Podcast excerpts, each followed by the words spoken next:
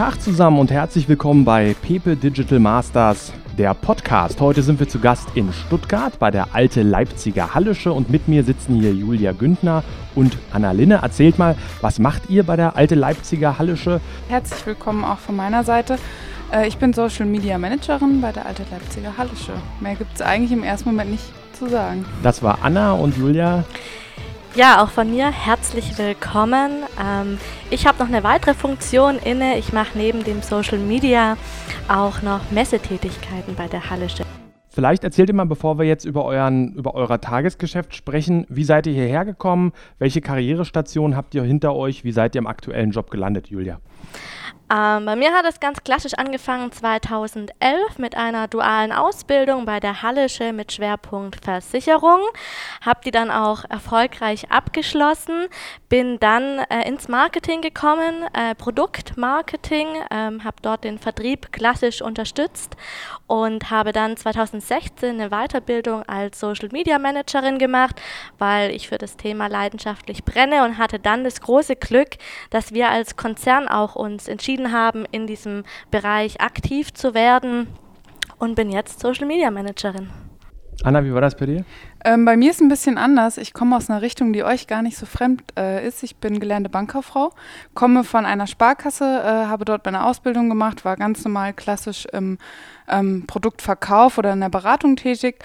Bin dort dann gewechselt ins Jugendmarketing, habe dann die klassische Zielgruppe von Knacksclub äh, bis Ü30 betreut bin dann zur Alte Leipziger gewechselt, dort im Produktmarketing, also ähnlich ähm, wie bei der Julia. Und habe da für die Leben alles rund um Produkt gemacht. Und dann kam irgendwann der Vorstandsauftrag, mach doch mal ein Konzept für Social Media, ganzheitlich, strategisch, mit allen Kosten drum und dran. Das habe ich dann, äh, diesen Job habe ich bekommen zusammen mit der Julia. Wir haben das erarbeitet, haben da schon Leidenschaft reingesteckt und jetzt machen wir das, was wir erarbeitet haben. Vielleicht mal ein paar Worte zu eurem Arbeitgeber. Die alte Leipziger Hallische ist vermutlich jetzt nicht die bekannteste Versicherung Deutschlands. Was macht das Unternehmen aus? Was bietet die Versicherung an? Wie sieht das aus? Ja, was macht uns aus? Also ich denke, wir kombinieren ganz gut äh, Themen wie Tradition, aber wir entwickeln uns auch in Innovation weiter. Wir bieten Sicherheit, aber schauen auch, dass wir den Kunden bestmöglich unterstützen. Und ich glaube, was äh, bei uns auch sehr spannend ist, wir haben alle Sparten unter einem Dach. Wir sind eine Krankenversicherung, wir sind eine Lebensversicherung. Bei uns kann man auch eine Hausratversicherung abschließen. Also ich denke, das macht es gerade im Social Media Management sehr spannend.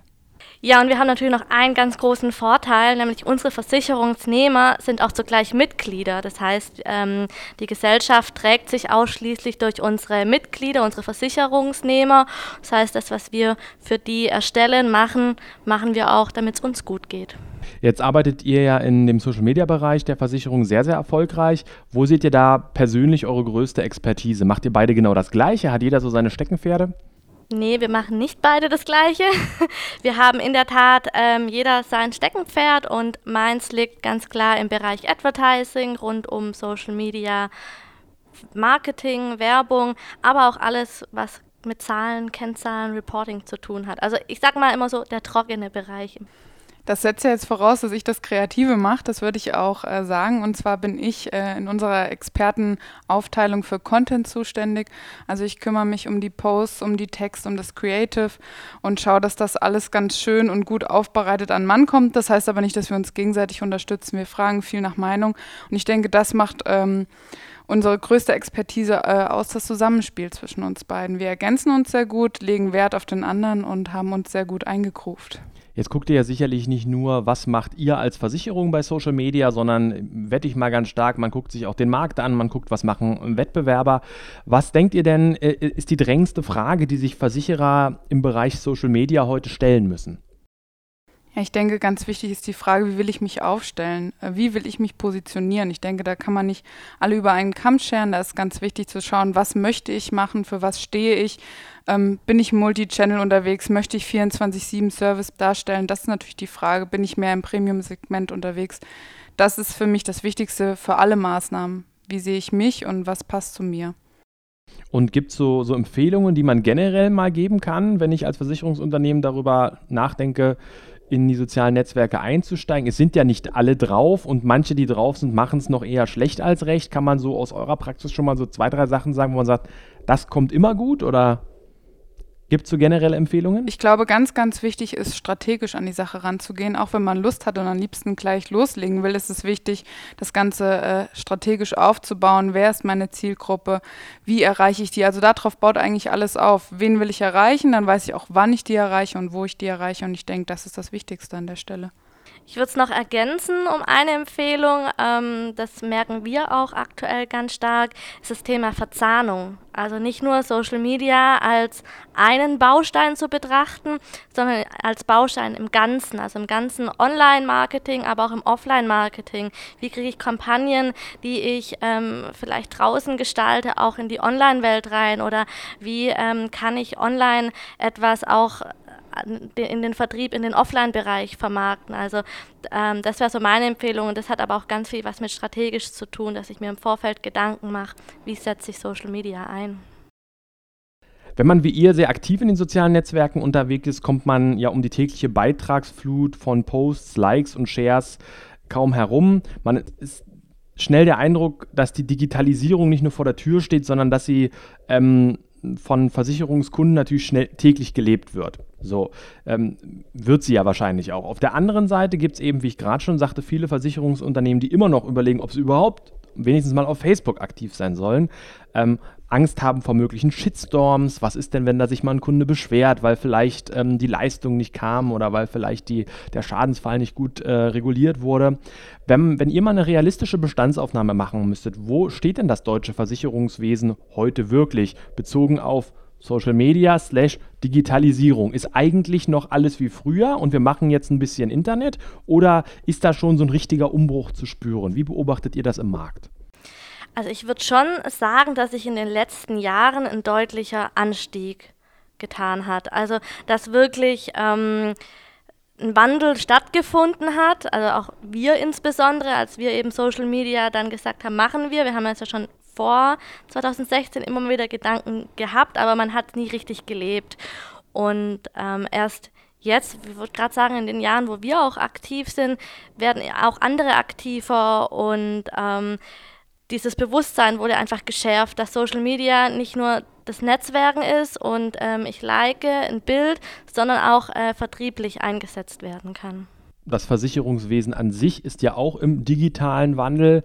Ähm, spürt man das auch im Arbeitsalltag? Also wie Vermittler zum Beispiel heute an die Kunden rangehen? Muss man äh, die Unterlagen ganz anders aufbereiten, schon für die Präsentation beim Kunden? Oder ist das alles noch Business as usual? Wie ist denn da heute so der Stand der Dinge? Also ich glaube das auf gar keinen Fall. Ähm, wir merken auch, wo wir live gegangen sind, haben viele Geschäftspartner gesagt, ah endlich, cool, jetzt seid ihr auch mit dabei. Die wollen auch von uns Tipps und Tricks haben, die merken selber, selber dass sich da viel tut dass sie ähm, ihre Kunden auch über diesen Weg ansprechen wollen. Aber ich denke, Digitalisierung insgesamt macht ähm, einen großen Wandel durch oder beziehungsweise ist wirklich jetzt mittlerweile in der Versicherungsbranche mehr als angekommen.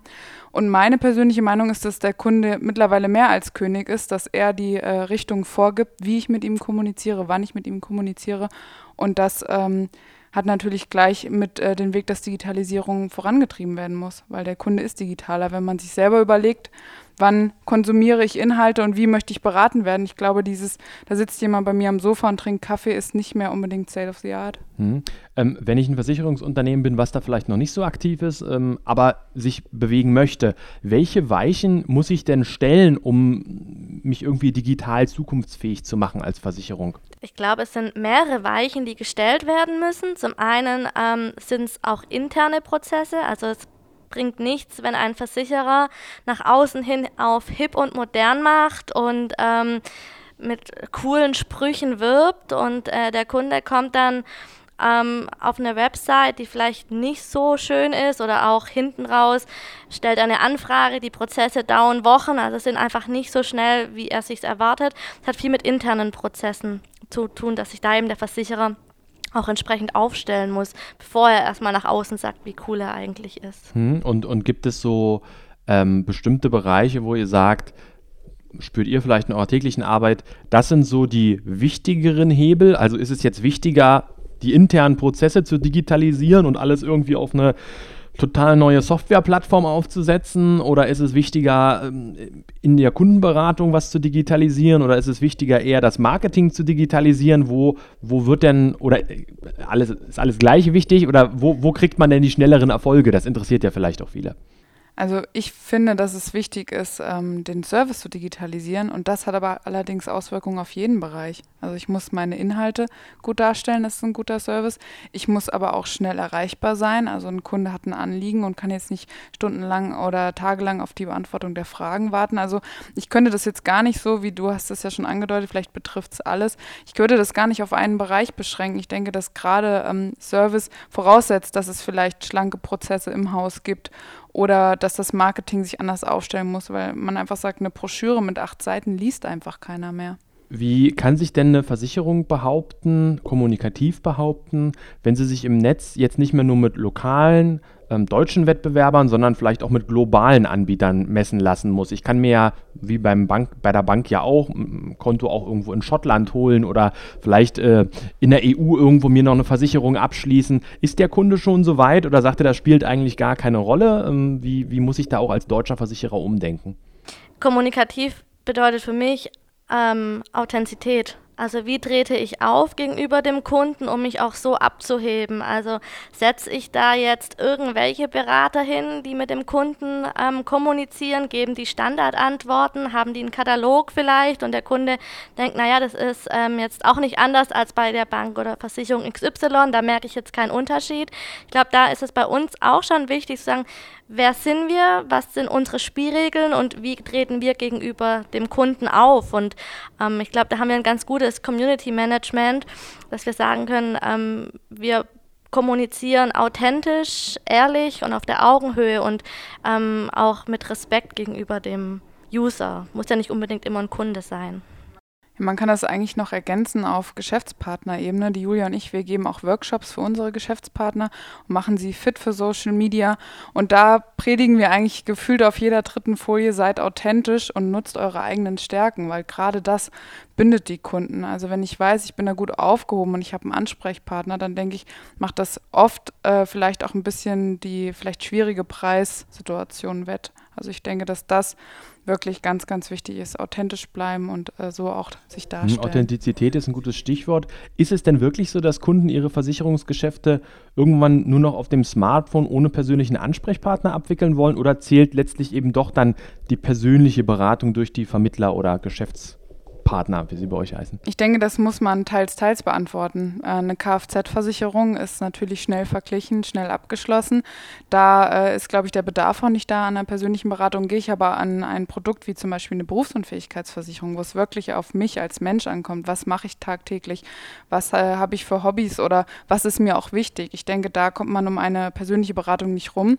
Das ist nur die Frage, wie findet diese persönliche Beratung statt? Das hatte ich ja eben schon mal gesagt, das ist nicht unbedingt wichtig, dass ich face-to-face -face, äh, mit meinem Berater sitze, sondern vielleicht geht das auch mal per Videoberatung und da spielt dann die Digitalisierung wieder mit rein.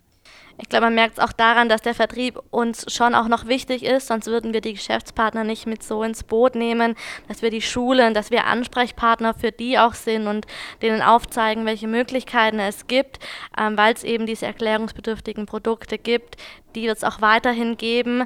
Ähm, und ich glaube, da hätte gern auch der Kunde jemand Kompetentes. Und kompetent kann jetzt auch bedeuten, dass der eine gewisse Affinität gegenüber der Digitalisierung hat und digitale Medien in der Beratung einsetzt. Wie können denn Finanzdienstleister digitale Technik nutzen, um Produkte schneller und effizienter an den Kunden zu verkaufen? Muss ja jetzt nicht nur in Social Media sein. Ich finde, da ist eigentlich ganz wichtig, wenn man von sich selber ausgeht oder äh, wieder auf seine Zielgruppe zurückgeht, wie die die digitalen Medien nutzen. Ich würde mich über eine Videoberatung freuen. Ich freue mich aber auch vielleicht auch schon mal über einen Film, der mir das Ganze näher bringt und äh, über vielleicht kurze, schlanke Zusammenfassungen, Whitepapers oder vielleicht auch mal einen Podcast oder wie auch immer. Also was, was ich schnell vielleicht auch von unterwegs ähm, konsumieren kann. Um den digitalen Vertrieb zu stemmen, müssen Versicherer ja einen konsequenten Omnikanal-Ansatz meistern. Man muss Organisation und IT-Infrastruktur modernisieren. Man muss auch die Marke und ihre Alleinstellungsmerkmale stärken. Wie meistert ihr das alles im Unternehmen? Ja, wir haben ganz, ganz viele Projekte im Haus, die genau sich mit diesen Themen beschäftigt ähm, oder beschäftigen. Ähm, weil es an jeder, an jeder Abteilung Baustellen gibt, die eben jetzt spüren, da, da passiert was, da müssen Prozesse sich verändern, da müssen wir uns modernisieren. Ähm, und da auch wieder das Thema Vernetzung. Also auch hier lebt das Unternehmen davon, sich auszutauschen über interne, über verschiedene Plattformen, was macht der eine, was macht der andere, um auch nicht doppelt ähm, was zu erarbeiten. Ich denke auch, gerade weil es in allen Einheiten angekommen ist, ist auch die Akzeptanz viel größer im Haus. Also ich hatte das Gefühl, dass äh, wir schon so mit als eine der ersten gestartet sind mit Social Media und hatten schon an der einen oder anderen Stelle ein bisschen zu kämpfen oder waren auch gespannt, wie ähm, die Mitarbeiter zum Beispiel darauf reagieren. Aber jetzt muss ich sagen, wo man merkt, es gibt viele Einheiten, die mit ihren, sage ich mal, digitalen Themen auf der Agenda zu kämpfen haben oder die sie gerade herumtreibt, ist die Akzeptanz an allen Ecken auch da und man kann mehr Hand in Hand arbeiten. Das, was Julia auch schon gesagt hat.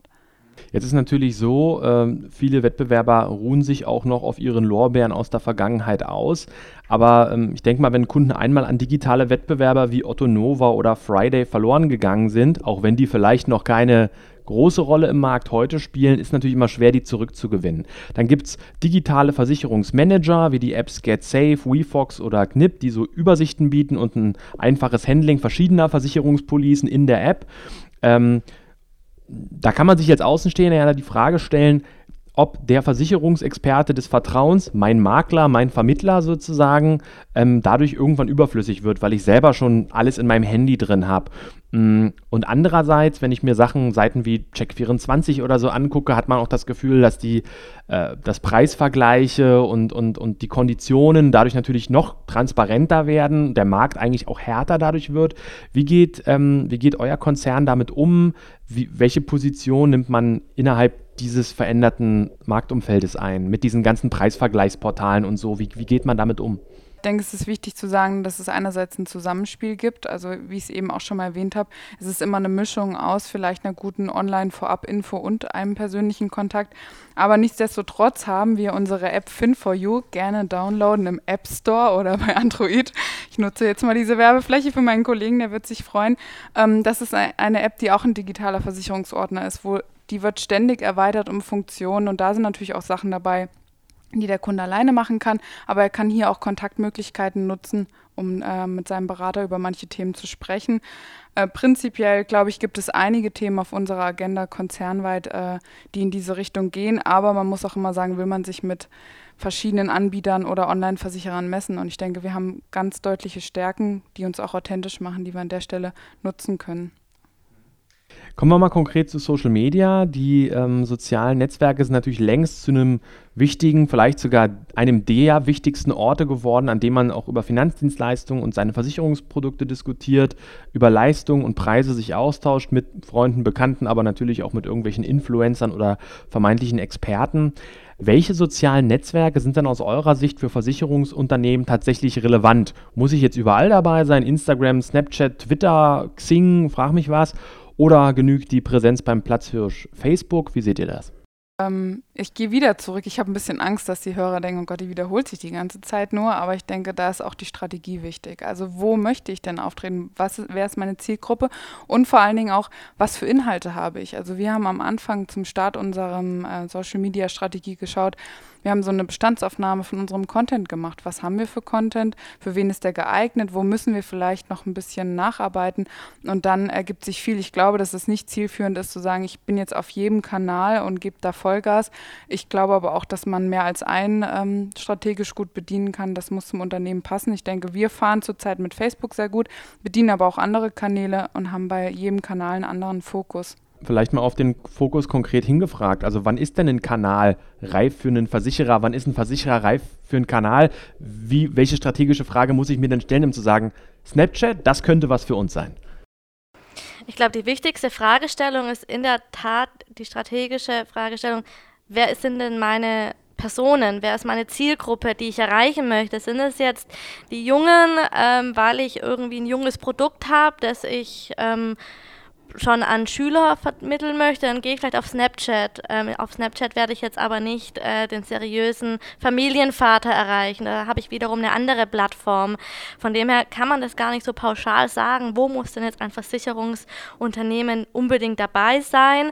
Ich schaue in die Strategie ähm, und sage, vielleicht ist es für mich wirklich Snapchat und Instagram und lasse Twitter und Facebook mal außen vor. Da läuft man vielleicht so ein bisschen gegen den Strom, weil man das Gefühl hat, oh, der Platzhirsch Facebook, da muss ich dabei sein. Ähm, aber warum müssen? Man kann vielleicht auch andere strategische Wege gehen. Wichtig ist, denke ich, auch immer zu schauen, wie entwickelt sich denn Social Media weiter. Wenn man vor zehn Jahren geschaut hätte, da war es vielleicht eher Facebook, wo man gesagt hat, da macht man jetzt mal den ersten Schritt. Da gab es Instagram noch gar nicht. Jetzt ist so eine Phase, wo man sich überlegt, Instagram, ah, kommt immer mehr, auch bei, den, bei der jüngeren Zielgruppe. Dann müssen wir auch unsere Strategie überarbeiten. Also da ist wichtig, dass eben äh, die Strategie lebt und man nicht sagt, man hat die einmal vor fünf Jahren in Stein gemeißelt und es bleibt auch so, ähm, sondern dass man einfach die Augen aufhält und schaut, was tut sich und wie kann man sich da als Versicherungsunternehmen weiterentwickeln. Euer Facebook-Account wird von euch sehr erfolgreich geführt. Ihr habt ähm, einen riesengroßen Zuwachs an Fans hingelegt. Ähm, über 800 Fans im Monat so durchschnittlich kommen neu hinzu. Ihr macht ein super Community-Management. Das sah ja äh, vor einem Jahr noch ganz anders aus. Da waren ja die Fanzahlen äh, von eurem Versicherungskonzern überschaubar, ziemlich im Keller. Was habt ihr gemacht, dass das so klasse abgegangen ist? Ich glaube, an der ersten Stelle sagen wir erstmal Danke für das Lob. Lob hören wir gerne. Ähm, ich glaube, es gibt verschiedene Punkte, die damit reinzielen. Einerseits ist der Kanal bei uns ins Marketing gewechselt. Das heißt jetzt nicht, dass äh, Marketing das immer am allerbesten macht, aber wir haben strategisch viel ausgearbeitet, wie ich gesagt habe, und haben dann natürlich auch jetzt die, sprechen die Leute an, die wir ansprechen wollen, beziehungsweise die auch offen für unsere Inhalte sind. Zudem glaube ich ganz, ganz wichtig, wie am Anfang schon mal angesprochen ist, das Thema Leidenschaft. Julia und ich brennen für das Thema. Ähm, ergänzen uns da sehr gut. Uns ist das auch sehr, sehr wichtig. Und wir konzipieren natürlich auch Inhalte, die ähm, zu der Zielgruppe passen. Wir überlegen uns viel konzeptionell, wie macht das Sinn, wie wollen wir das aufbauen, das Thema, welches Schaubild. Also wir gehen da wirklich auf eine sehr niedrige Ebene ein. Und wir entwickeln uns ständig weiter. Also wir sind wirklich so, dass wir dann sagen, wollen wir das und das mal ausprobieren? Ja, warum nicht? Haben wir vielleicht noch nie gemacht, aber wir können ja auch nicht viel kaputt machen. Und äh, so können wir auch. Mittlerweile ja, vielleicht schon. kann man viel kaputt machen, aber ich denke, ob man jetzt eine Grafik nutzt oder ein Stockbild, da kann man wirklich nicht viel kaputt machen. Und äh, das wird belohnt. Ich denke, ähm, dass wir und da so offen sind und wie gesagt viel dafür tun.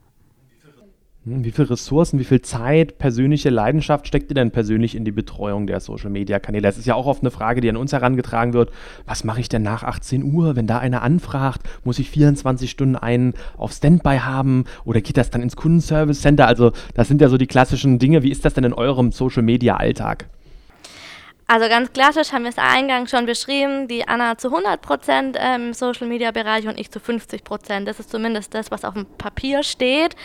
Ähm, ich glaube, Manpower ähm, kann man so gar nicht in Zahlen fassen. Es umfasst zum einen die Leidenschaft, dass wir auch bereit sind zu sagen, wenn um 20 Uhr was kommt, wo wir sehen, ähm, ist vielleicht nicht ganz so sauber gerade gelöst, da wollen wir drauf reagieren, dann äh, connecten wir uns auch mal nach Feierabend, schreiben uns kurz per WhatsApp zusammen und lösen den Fall. Also da darf man nicht dieses 9-to-5-Denken haben. Ich glaube, dann äh, scheitert auch ein Stück weit Social Media, sondern man lebt mit, mit der ganzen Materie und wächst daran. Und ähm, nichtsdestotrotz muss man auch nicht nachts um zwei antworten. Also der Kunde wird es dann auch verkraften, wenn man morgens um acht ausgeschlafen eine saubere Antwort gibt. Ich glaube, ähm, durch äh, neue Monitoring-Lösungen, was heißt neue Monitoring-Lösungen, durch Monitoring allgemein kann man da sehr viel abbilden, dass man wirklich sagt, okay, diese Hauptangst, die auch gerade in den Führungsebenen sind mit Shitstorm, hat man da ganz gut ähm, abgeholt, weil man einfach auch sieht, okay, viele Dinge haben nicht so eine Relevanz und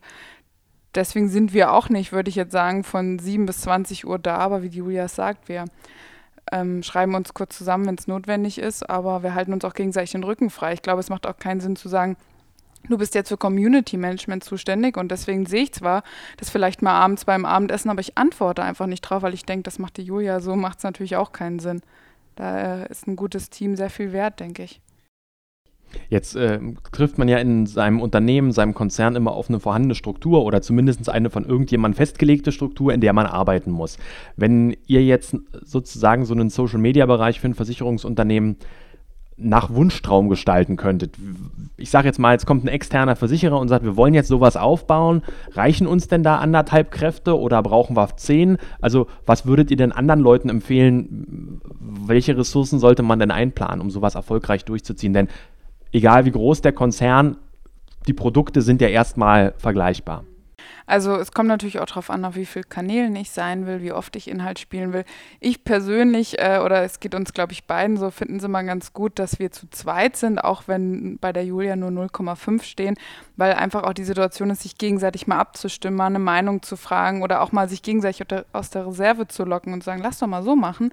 Deswegen finde ich es schon gut. Das heißt aber nicht, dass wir, wir würden es, denke ich, mit 0,5 auf jeder Seite auch schaffen, aber dann nicht so strategisch gut und vor allen Dingen nicht mit so einem Erfolg, wie wir es jetzt tun. Also da ist, ist natürlich am Anfang oder auch generell im laufenden Management, wenn man sich immer wieder ähm, neu überprüft, schluckt das auf jeden Fall viel Kapazitäten. Aber ich denke, dass man mit 1,5 was sehr Gutes machen kann, wie äh, wir ja auch beweisen.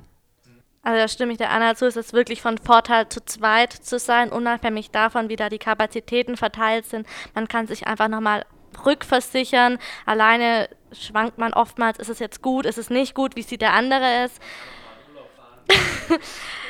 das ist äh, ebenfalls Man kann richtig. auch mal in Urlaub fahren. Also zu zweit von den Köpfen her würde ich auf jeden Fall empfehlen, nach oben. Ja, wobei ich auch da glaube, wenn man zu viel isst, dann heißt es, äh, zu viele Köche verderben den Brei. Ähm, von dem her bin ich ganz happy in der aktuellen Konstellation denke, äh, man muss auch eine Affinität für das Thema haben. Und wie Julia sagt, wenn es zu viele sind, entweder fühlt sich jeder berufen oder man hat dann vielleicht Menschen dabei, die das nicht so 9 to, oder die das 9 to 5 sehen und ähm, dann wird es auch wieder schwierig. Hm, das heißt ja immer, Content ist King, guter, ansprechender, informativer Content ist ganz wichtig, um sich ein bisschen von der breiten Masse abzuheben. Wie geht ihr an eure Inhalte ran? Ihr habt es ja gerade schon mal so ein bisschen angerissen, in welcher Detailtiefe ihr euch da teilweise mit auseinandersetzt. Ähm, erzählt mal so ein bisschen äh, euren Alltag. Wie realisiert ihr eure Themen? Wie bereitet ihr die auf für die, für die Nutzer? Wir haben verschiedene Wege, wie wir auf Input stoßen. Ähm, ich fange mal ganz klassisch an. Wir haben ein Patensystem im Haus etabliert. Wir haben Paten in Fachbereichen, die dann sagen, hier, wir haben, das, unser Produkt hat jetzt das tolle Feature oder wir haben da was neu eingeführt, das wäre doch was für Social Media. Das ist natürlich für uns sehr dankbar, weil wer kann das besser beurteilen als die Kollegen in den Fach- äh, und Produkteinheiten. Dann kommt das bei uns in eine Liste, wo wir dann einmal im Monat einen Redaktionscall machen für den Folgemonat, wo wir dann wirklich auf Input-Ebene schauen, das ist das Thema, das ist unser Ziel, was wollen wir erreichen mit dem Beitrag. Das bestimmt natürlich dann auch die Umsetzung. Soll es ein Bewegtbild sein, eine Animation, soll es ein Schaubild sein? Und ähm, dann schauen wir auch genau, ähm, wie wollen wir Texte machen, welche Links stehen uns zur Verfügung, welche Materialien. Also wir, wie, wie ich eben schon gesagt habe, wir legen da sehr viel Herzblut in jeden Post rein. Es macht es aber auch einfacher, wir haben ein gutes Zusammenspiel, dann entscheiden uns relativ schnell und versuchen das natürlich auch kreativ umzusetzen. Wenn Fachinhalt dabei ist, kriegen es die Paten nochmal zu sehen. Ansonsten machen wir das wirklich selber, damit wir einfach schnell und agil bleiben an der Stelle. Gibt es Themen, ähm, die in sozialen Netzwerken bei euch besonders gut laufen und auch welche, wo ihr sagt, ja, da haben wir uns jetzt schon dreimal die Hand dran verbrannt, also das machen wir jetzt nicht nochmal? Kann man da irgendwie aus der Erfahrung was sagen? Also Themen, die bei uns immer super funktionieren, sind Themen aus dem Haus heraus. Also klassisch die Azubi-Posts, wenn da wieder ähm, was Neues zu berichten ist. Ähm, die erreichen auch organisch noch ordentlich an Reichweite, weil es einfach authentisch ist, es interessiert.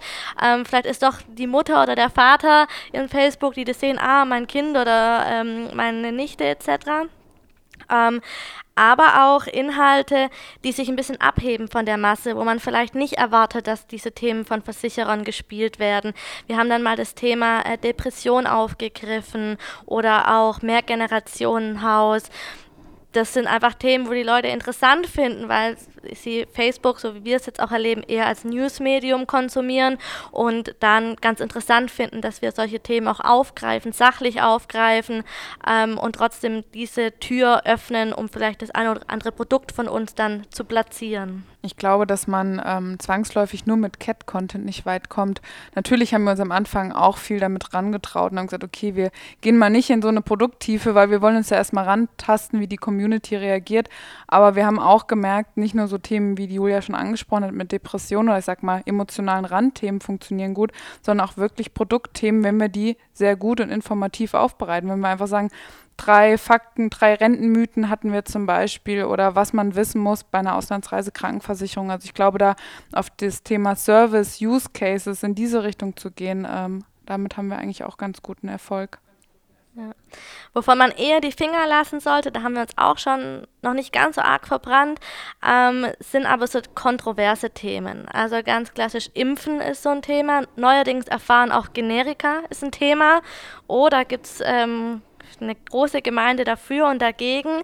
Ähm, politische Themen, das sind auch Themen, die wir in Social Media nicht ähm, platzieren, ähm, weil die führen einfach immer zwangsläufig zu Diskussionen. Man kann es natürlich in Kauf nehmen und wenn ein Unternehmen da auch ein Statement hat, spricht nichts dagegen. Aus unserer Erfahrung ist es eher da die Füße eher stillzuhalten und da keine großen Diskussionen einzufangen. Es ist ja generell immer so ein, so ein äh, Drahtseiltanz, einerseits seriös aufzutreten, ähm, andererseits natürlich aber auch interessant zu sein, spannend zu sein. Man will aber auch nicht übers Ziel hinausschießen. Irgendwie muss man trotzdem noch markenkonform kommunizieren. Ähm, sollte ich denn jetzt als Versicherungsunternehmen jetzt auch bei Pokémon Go oder der nächsten Ice Bucket Challenge mitmachen oder gibt es da inhaltlich spezielle Auswahlkriterien für euch? Sagt ihr, nee, wir machen nur Sachen, die aus uns herauskommen, auf irgendwelche Hypes würden wir nicht draufgehen. Ähm, also ich, es gibt für mich kein klassisches Ja oder Nein. Ich finde, ich muss den Hype handeln können. Das ist ganz wichtig.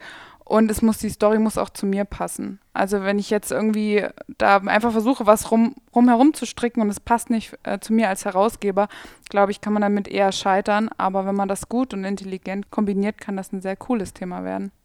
Ich glaube, das ist der Punkt zu sagen, passt es denn zu mir als Unternehmen oder mache ich es einfach nur, weil es gerade ein Hype ist? Ähm, das ist dann ganz schön zu sagen, oh, die sind auch mit auf den Zug aufgesprungen, aber ähm, ich glaube, die User merken das relativ schnell, ob das einfach nur heraus, ähm, ob man da einfach nur Inhalte erstellt, um vielleicht äh, Engagement zu generieren, Reichweite zu bekommen, aber eigentlich fehlt da der Inhalt oder der Sinn dahinter, oder ob man das verknüpft, ähm, weil man ähm, da den Sinn erkennt und sagt, das passt zu mir als Marke, da kann ich mich entsprechend platzieren.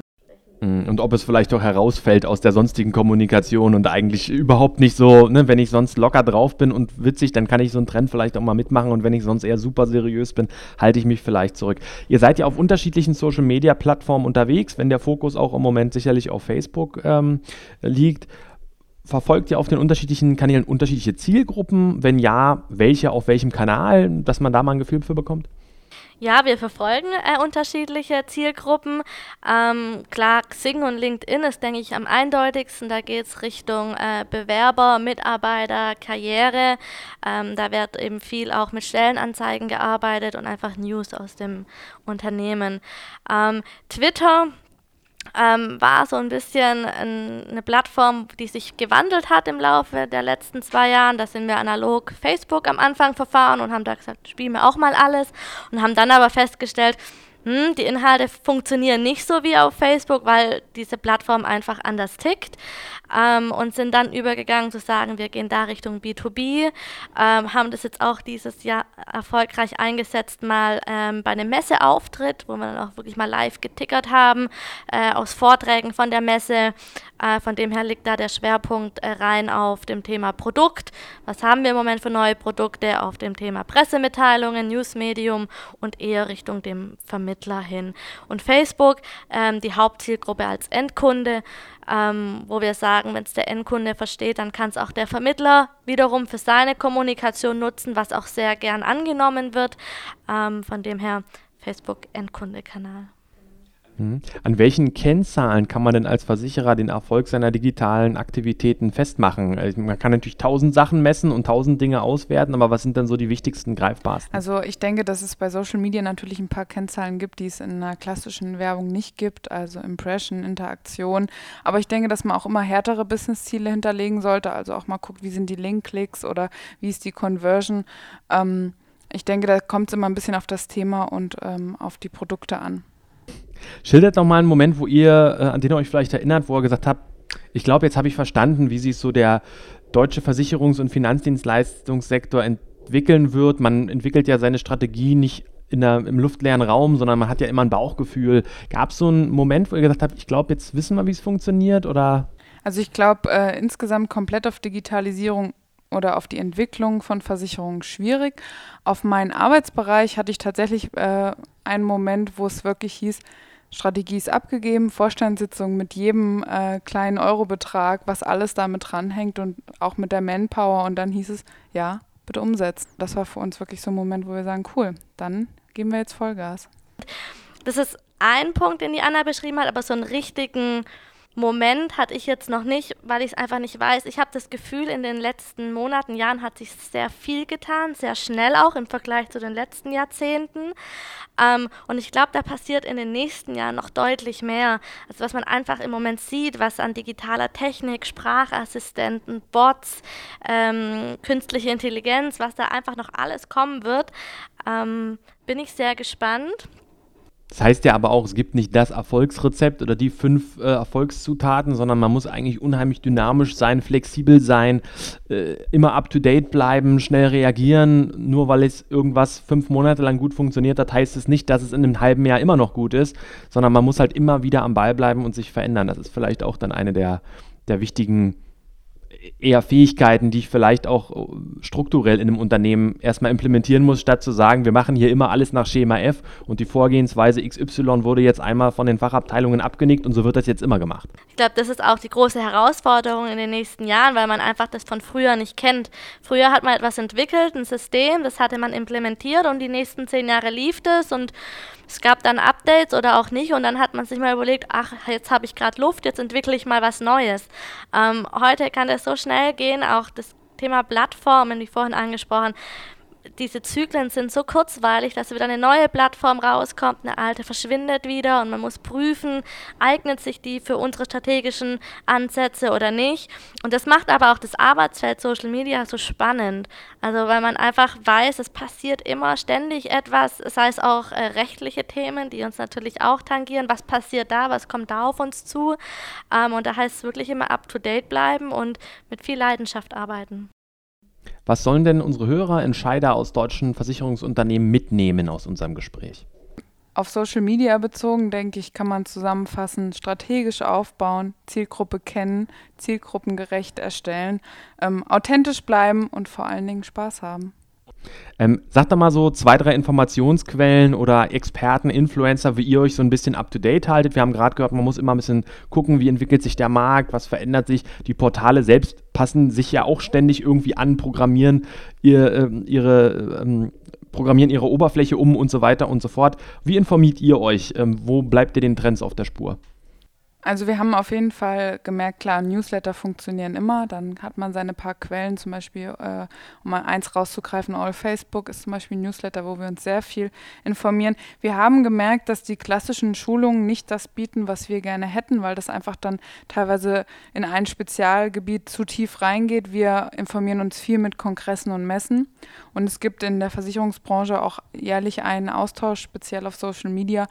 Und ähm, aber auch bei anderen Kongressen und Messen merkt man einfach vielleicht den Mix aus Vorträgen, die ich mir selber zusammenstelle. Okay, ich habe jetzt vielleicht einen Fokus auf Instagram, dann besuche ich an den zwei Tagen alle Instagram-Vorträge, nehme die Julia mit und die Julia geht bei Facebook oder Advertising rein. Da kann man sich das ein bisschen selber ähm, zusammensuchen und dann hat man da natürlich auch die Möglichkeit für Networking, was dann ähm, auch einen ganz großen Vorteil bietet. Wie müsste denn eine Schulung sein, damit ihr sagt, die macht für uns auch Sinn? Oder geht, geht das gar nicht? Also was fehlt euch denn da? Das ist ein bisschen schwierig. Also wir haben zum Beispiel mal ganz am Anfang Texten für Social Media äh, besucht bei einem Herausgeber, dessen Name ich nicht nenne, außer du kannst piepsen, dann werde ich es natürlich tun. Ähm, und da hatten wir jetzt so das Gefühl, wir wollten eigentlich wirklich Handwerkszeug. Wir, glaube ich, uns hat es eher gestört, dass wir oft nicht Dinge hatten, wo wir gesagt haben, okay, die können wir sofort in die Praxis adaptieren. Genau, oder man, man kennt ja das, dass man dann manchmal das schon im Kopf weiterspinnt. Man kriegt irgendwas vorgestellt und sagt, ah ja, dann könnten wir das so machen, vielleicht mit dem und dem Produkt.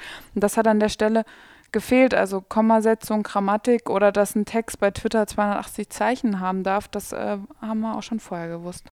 Ich glaube, was auch in unserer Branche schwierig ist, dass es eben nicht so viele konkrete Seminare gibt. Ähm, also weil vieles einfach sehr oberflächlich gehalten ist, sodass eben jeder teilnehmen kann. Ähm, aber ich glaube, die Finanz- und Versicherungsbranche ist nochmal spezieller, was auch die Produkte angeht, ähm, die Thematik, äh, die Restriktionen dahinter.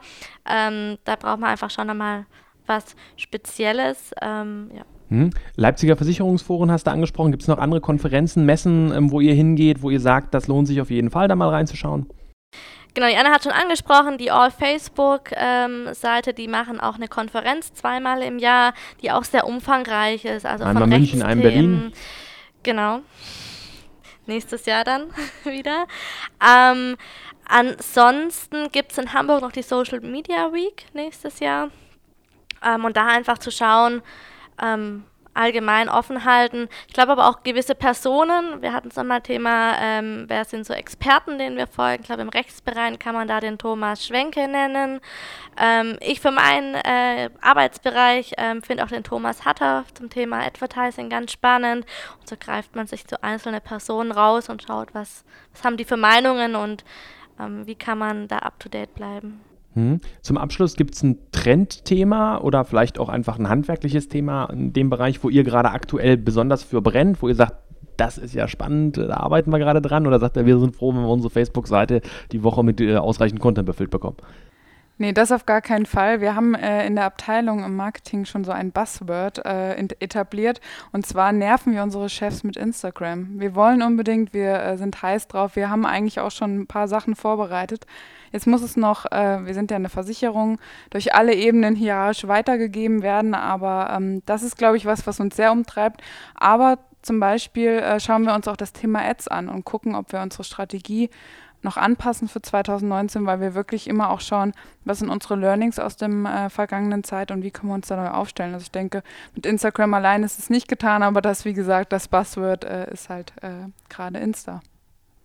Insta, Insta. Gut, dann, dann drücken wir mal die Daumen, dass es 2019 wenigstens mit Insta klappt. Vielleicht auch sogar mit ein paar Ads, die wir bewundern dürfen und sprechen uns dann vielleicht auch nochmal, wie das lief.